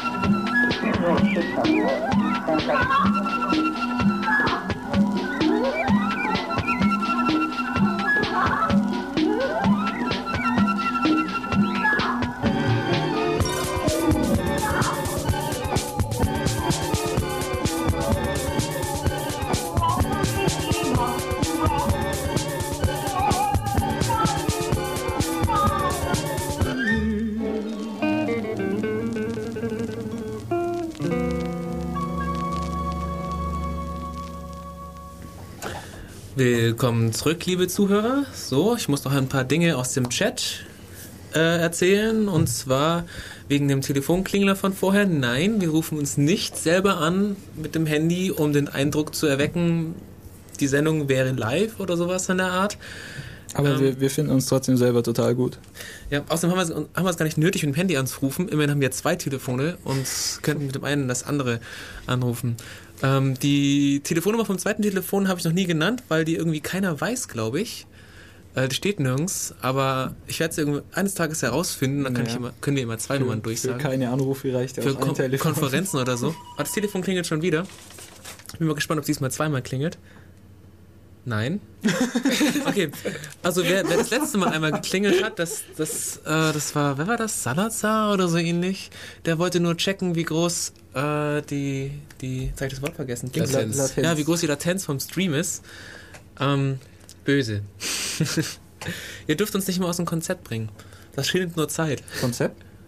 Ja. Ach so. Oh. Konzept. oh, oh. Konzept ist ein gutes Stichwort. Ähm, und zwar hat Benny schon gemeint, dass wir jetzt mal ein bisschen zu der, zur Grundlagenforschung gehen, wie man mal von EEGs abgesehen eher invasiv mit dem Gehirn kommunizieren oder mit Nerven generell kommunizieren kann. So äh, via, via Neurotransplantate und so weiter. Es klingt zweimal. Okay, jetzt gehen wir mal ran. Ah, der Radio, hallo? Ah, das soll das auch. Ach komm, echt. Na gut, okay. Via Neuroplantate. Genau. Der Julian hat zu diesen, diesen Neurochips irgendwie so eine Projektarbeit gemacht vor langer, langer Zeit. Aber da der thematisch dann super hier zu dieser Sendung passt, haben wir ihn auch gleich mal eingeladen, um wiederzugeben, was er weiß. Und Ja. damit wir eben nicht direkt an sein Gehirn ran müssen, kann er es uns jetzt sagen. Dann sage ich das mal. Ja, ich neige dazu, manchmal zu behaupten, ich kenne mich aus. Habe ich getan, deswegen bin ich jetzt hier. ja, selber schuld. Selbst schuld. Grundlegend geht es darum, ich habe mich hauptsächlich mit dem Projekt von, wie heißt der denn ganz? Professor Dr. Peter Frommherz von der Membran- und Neurophysik, Max-Planck-Institut für Biochemie München. Also wenn man da im Internet mal googelt, findet man eine ganze Menge. Ja, da gibt es ein paar Veröffentlichungen. Da gibt es von, von Dreisat oder sowas, da gibt es so eine Reihe Stimmt, es gab eine Sendung. ZDF-Doku-Kanal kam sogar auch So. mal, gerade als wir Projektarbeit fertig hatten, kam dann eine Doku über diesen Genau, da, da gibt es einige Sachen, was der da gepasst hat. Okay, ich wollte dich nicht unterbrechen. Genau. Und dieser Mann forscht daran, also seine Vorstellung ist auch quasi heute noch mit äh, Monitor und Tastatur, aber er möchte auch, dass man sich das lieber direkt anschließen kann. Grundlegend. Also das ist auch so eine Vereinfachungs... Ich möchte ihm keine Faulheit unterstellen, aber Wieso ist doch gut. Vereinfachung von diesen Interfacing-Geschichten. Und der forscht an den Grundlagen. Der hat also Neuronen auf Halbleiterchips aufgepflanzt und versucht und auch geschafft, ein Signal vom Chip ins Neuron zu spielen und vom Neuron in den Chip ein Signal aufzunehmen und auch vom Chip in ein Neuron, in ein anderes Neuron wieder in den Chip. Okay, also eine sehr enge Kommunikation. Ja. ähm, wie, wie läuft das mit den Neurons? Wie werden die am Leben gehalten? Weißt du da irgendwas? Die Neuronen grundsätzlich, ich weiß gar nicht, ob das Medium ist. In den Veröffentlichungen ist die Rede davon, dass sie in einer Saline, also in einer physiologischen Salzlösung, Hm. sich befinden. Das haben wir hier irgendwo. Ähm, etwa 100 Millimolare Natriumchloridlösung, also Kochsalz. Ne, Kaliumchlorid. In Natriumchlorid leben die und in den Zellen ist Kaliumchlorid. Hm. Und so wird auch der, der elektronische Reiz erzeugt weil die Zellen ähm, von einer isolierenden Membran umgeben sind. Und der Reiz besteht quasi darin, dass die Ionenkanäle haben und Ja. Ionen aufnehmen und verzögert Ionen wieder abgeben und dadurch ein Membranpotenzial entsteht. Äh, das, das ist übrigens ganz, wenn ich aber nochmal einhaken darf, ich hoffe, es stört dich nicht, wenn ich die ständig unterbreche. Nein. Das ist das ist das Grundprinzip, äh, Grundproblem bei, bei Chips und, und Nervenzellen. Nerven, äh, beide arbeiten zwar mit Strom, kann man sagen. Die, ähm, unsere Chips arbeiten aber mit Elektronen. Also man hat dann Kupfer oder Silizium oder Halbleiter ähm, Elemente und so ein Zeug, während das Gehirn einfach mit Ionen arbeitet. Und da wüsste ich nicht, dass man da so eine direkte Übersetzung machen kann. Aber ja gut, erzähl weiter. Ähm, ja, und das ist auch das, also das erste Problem ist, dass die Nervenzelle nicht direkt an dem Chip verbunden werden kann. Und der Chip auch noch mit einer thermischen Siliziumdioxid, es ist ein Siliziumchip, Mhm. überzogen mit einer thermischen Siliziumdioxidschicht, weil sonst die äh, Saline für den Chip schädlich wäre und auch sonst über frei werdende Ströme eventuell die Zelle geschädigt werden könnte. Mhm. Also nochmal eine Isolatorschicht einfach. Genau, Mhm. weil die Zelle hat ja quasi ihre Membran als zur Isolation und der Chip hat diese Siliziumschicht, Siliziumdioxidschicht. Und das, das Potenzial von der Zelle überträgt sich auf die Lösung, auf die Saline. Ich komme jetzt hier ganz durcheinander mit meinen vielen Blättern. Ja, ich kenne das Problem. Ja. Ich habe auch hier ganz, ganz viel ausgedruckt und viel konkrete Zahlen mir aufgeschrieben, aber dummerweise habe ich das Ganze nicht strukturiert und die Zettel nicht mal nummeriert. Ich kann ja mal, ich kann ja mal vorlesen. Ja, warum nicht? Okay, also wie funktioniert Sig Signalübertragung in beide Richtungen? Vom Neuron zum Silizium. Während eines Aktionspotentials fließt ionischer und kapazitiver Strom durch die Membran der Kontaktregion. Der Gesamtstrom muss sich durch den Widerstand der Elektrolytschicht, also das ist zwischen Zelle und Chip, ähm, quälen und erzeugt dort eine Spannung. Diese beeinflusst die elektronische Bandstruktur des Halbleiters im Kontaktbereich. Liegt dort ein Feldeffekt-Transistor mit Source, Drain, Source und Drain und metallfreiem Gate-Oxid, spielt die Spannung die Rolle einer Gate-Spannung und verändert den Source-Drain-Strom. Ah, die, die, die Feldeffekt-Transistor. Genauso funktioniert das. Also das sind in, in der thermischen Schicht sind die offenen Transistoren und die können ein Potenzial dann messen, Okay, was von also der Zelle ausgeht. Da, das Praktische bei den, bei den Feldeffekt-Transistoren war, dass, dass nicht wirklich ähm, Ströme fließen müssen, sondern es einfach reicht, wenn eine, wenn eine Spannung angelegt wird. Ja. Wenn ich mich recht erinnere. Das ist schon Irgendwie ein bisschen so. länger her. Ähm, wie, was mir noch nicht so ganz klar geworden ist, vielleicht kannst du das noch besser erzählen. Ähm, wie, wie, wie entstehen die Spannungen von, von Zelle auf Chip?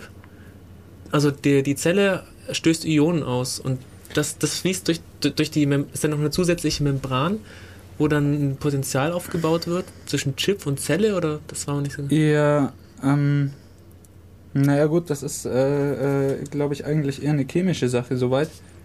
Weil dadurch, dass, dass in, in der Zelle quasi die positive Ladung verstärkt wird, Hm. entsteht ja außen dann eine negative Ladung. Okay. Also von, von das ist ja dann, ich weiß auch nicht, eine, eine Änderung vom energetischen Potenzial von der Saline quasi. Wenn, wenn die Zelle da okay. Natriumionen rausnimmt, ändert sich ja das Potenzial von der, von der Saline. Relativ, äh, na egal. Ansche anscheinend funktioniert's, sonst, Ja. sonst wird's nicht gemacht. Oder beziehungsweise wenn die dann wieder Ionen ausstößt. Wie, ich habe ich hab gelesen, dass der, jetzt habe ich seinen Namen vergessen. Fromherz. Danke, Vom danke. Herz. Vom Herz mit einem M. Mhm.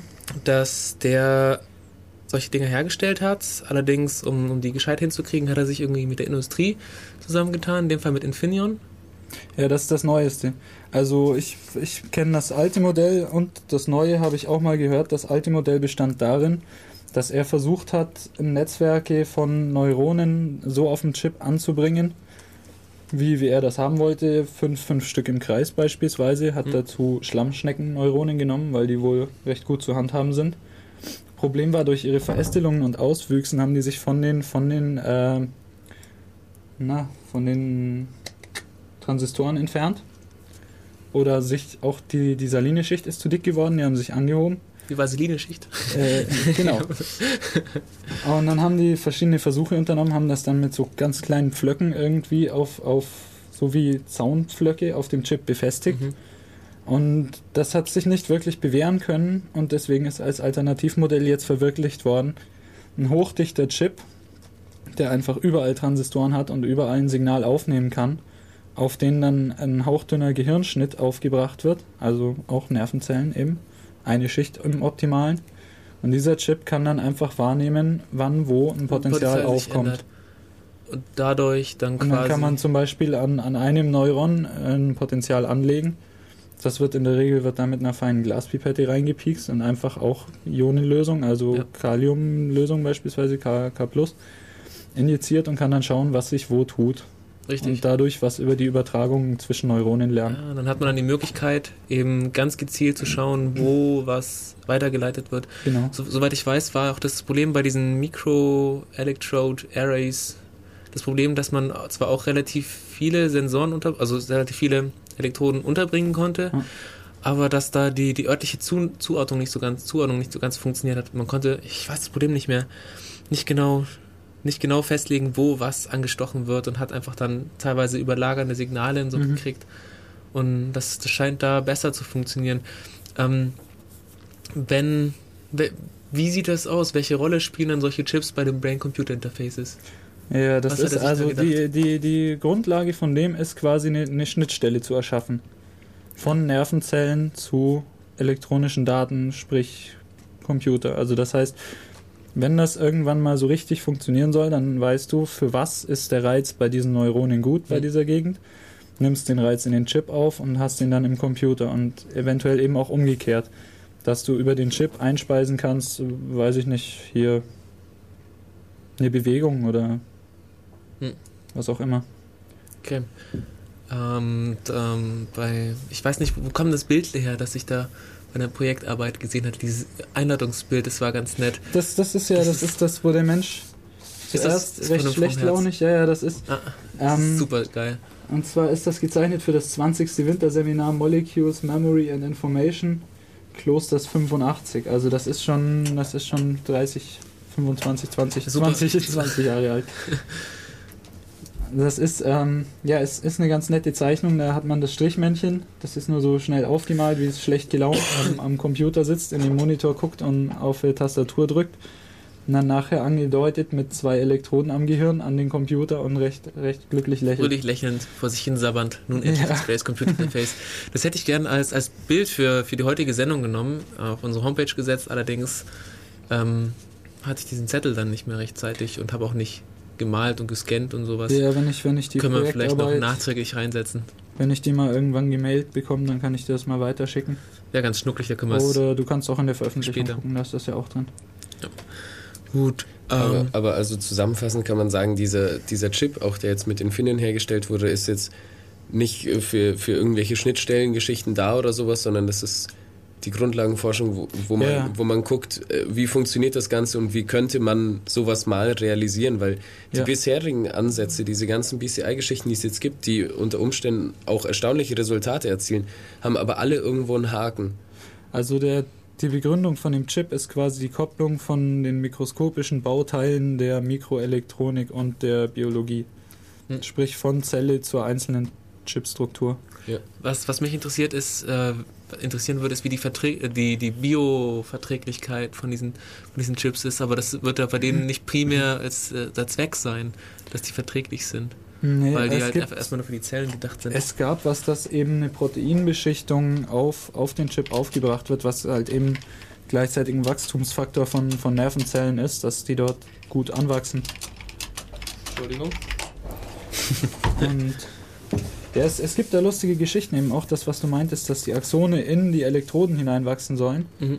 Weil es wurden auch da in dem Rahmen Experimente unternommen, äh, die, die zu irgendwie zu steuern, die Wachstumsrichtung von den Verästelungen Das- zwischen den Neuronen. War, war das auch vom Herz oder? Das war auch vom Ah, Herz. okay, das hatte ich nämlich mal in einem Meeting gehört, dass man. Ähm, ah, okay, ich habe gerade hab grad erfahren, dass beide Telefone dieselbe Nummer haben im Chat.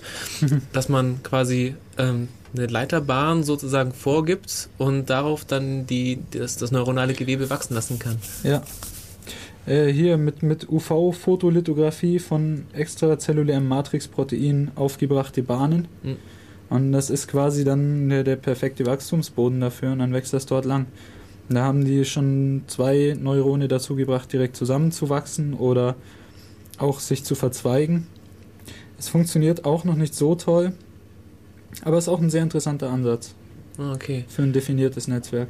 Also ich denke jetzt, wo wir auch vorhin so die, E- also die EEG-basierten BCIs uns angeguckt haben und das jetzt hören, kann man eigentlich schon fast gespannt sein, was die, was die Zukunft zu bringen wird. Die Möglichkeiten, die es da wohl in 50 Jahren, keine Ahnung, da geben wird, klingen mal sehr, sehr spannend. Also teilweise schon zu spannend, wenn man dann. Also was, was aktuell ist vom Filme Herrn. Frommherz hätte ich auch gerne. Ich habe leider einen Vortrag von ihm verpasst letzte Woche, weil ich Urlaub hatte. Und was meine Kollegen erzählt haben, der hat auch große Visionen wohl. Seine Einstellung ist grundlegend, man soll bloß nicht die konkrete Problematik aus dem Auge verlieren vor Ja, lauter richtig. Zukunftsträumereien. Über Ah. die sollten wir vielleicht äh, äh, vorm Ende der Sendung auch nochmal Du meinst in 10 Minuten? Also Richtig. in 10 Minuten. äh, das Ganze vielleicht nochmal kurz ansprechen, was äh, das, was da in Zukunft eigentlich, also Ich will noch eine sowohl Zahl die positiven als auch die negativen Geschichten, die da, also da gibt es ja auch viele Wissenschaftler, die da ethische Bedenken haben. Definitiv sind da auch welche dabei, aber das hat man, hat man eigentlich ständig, dass, dass mächtige wissenschaftliche Werkzeuge auch mächtig, mächtige Probleme hinter sich her sind. Gerade, gerade mit, mit, wie hieß es, Augmented äh, Body Functions, bla, so verbesserte Körpersachen, dass man Röntgen sehen kann. Na gut, das ist jetzt ein dummes Beispiel. das ist halt wieder so ein Schöpfungsproblem. Ja, richtig. Genau. Was ich noch sage, ich wollte noch eine Zahl bringen bei dem, bei dem Infiron-Chip. Ähm, 16.384. So. Mhm. Äh, Allerdings äh, habe ich äh, vergessen, bei welcher, bei welcher Größe das der Chip war. Ähm, Das äh, meinst du äh, Schnittstellen? Dichte, es waren glaube ich Transistoren Mhm. ja, auf, auf dem Chip. Aber ich weiß nun mal nicht mehr, wie groß der war, aber er war relativ klein. Und es sind Ja, relativ viele 16.000. Damit kann man schon ein bisschen was mit Neuronen machen. Genau, äh, im Chat werden gerade äh, die Kritiker als Bremser bezeichnet. Alles Bremser, die die Forschung irgendwie zurückhalten. Ähm, ja, wenn ihr, wenn ihr eine Meinung habt und könnt ihr innerhalb von acht Minuten loswerden, könnt ihr anrufen, sobald ich das Telefon wieder auf die Gabel gelegt habe.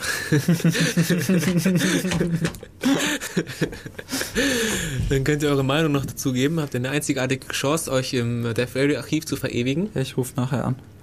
Ja, genau. ähm, ich wollte dich nicht unterbrechen, Benny. Wenn du noch was, was Spontanes hattest, was du noch loswerden willst mit, mit Problemen. Wenn dann, ach so, mit Problemen. Naja, ich weiß nicht. Ich denke nur, dass man auf alle Fälle, also wie gesagt, ich säße ja nicht hier, wenn ich diese Geschichten nicht cool fände.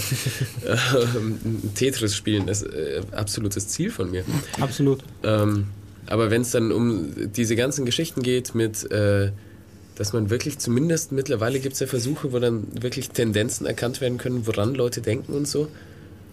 Äh, Mind Control. Ja, das ist natürlich ein ganz netter Ja, so Zusatz zu die Tetris. Tetris und Richtig. Gedankenkontrolle. Ja, ja, du meinst, das fällt dann mehr? gar nicht auf, wenn du aufs Tetris... ja oder, oder, um 1984 herzugreifen, äh, die, die, die Gedankenpolizei, oder war das Fahrenheit? Die Gedankenpolizei? Das- Gedankenpolizei das ist äh, 1984, oder? Orwell. War, war das Orwell mit der Ja. Gedankenpolizei, dass man halt nicht mehr was Falsches denken kann, Ja. wenn, wenn die Sensoren gut genug sind Wobei oder Tetris sowas? schützt einen davor, weil da gibt es dann nichts zu sehen. Wenn du Tetris spielst, da kann ein Gedankenkontrolle, kann man gucken, aber da gibt es dann nichts zu sehen, außer Steinchen, die sich drehen. Und ja, Das, das, das ist schon irgendwie gruselig, so Totalitarismus und so.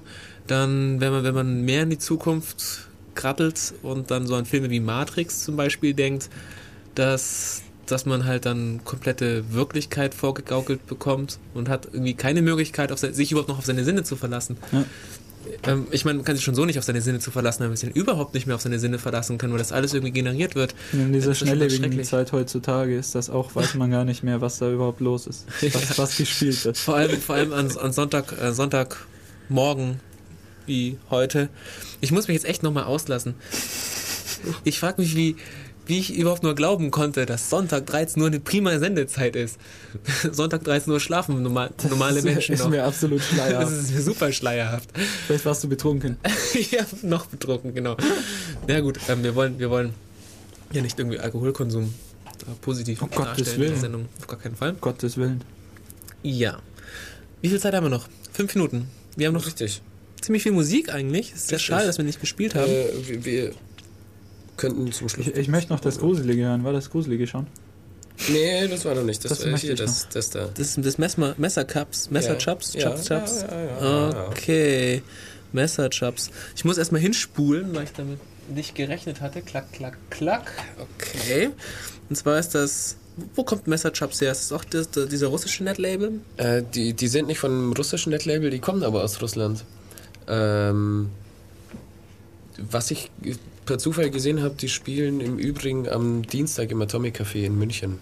Äh, Ah, okay. Nur nebenbei erwähnt, ich muss jetzt hier keine Werbung machen. aber Also Messerchaps Atomic. Café in München. Morgen oder was war das? Dienstag. Dienstag. Okay.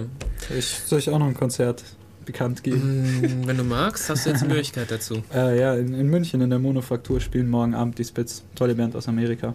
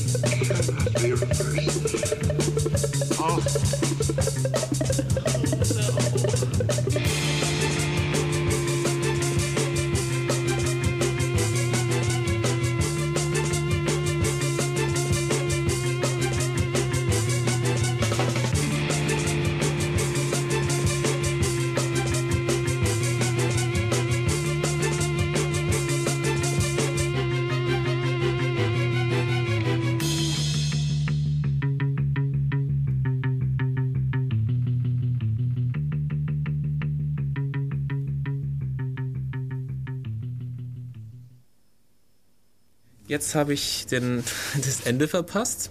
Okay, jetzt sind wir schon am Ende. Wir haben jetzt noch zwei Minuten, um Neuroprothesen zu sagen und um uns zu verabschließen, verabschieden. Wir haben jetzt ganz vergessen, äh, die, die, die, wie war das, die Retina-Implantate noch genauer zu erwähnen. Nein, oder, nicht so toll. oder die Cochlea-Implantate, also äh. Innenohrdinger. Immerhin haben schon 100.000 Menschen, circa, diese Dinger.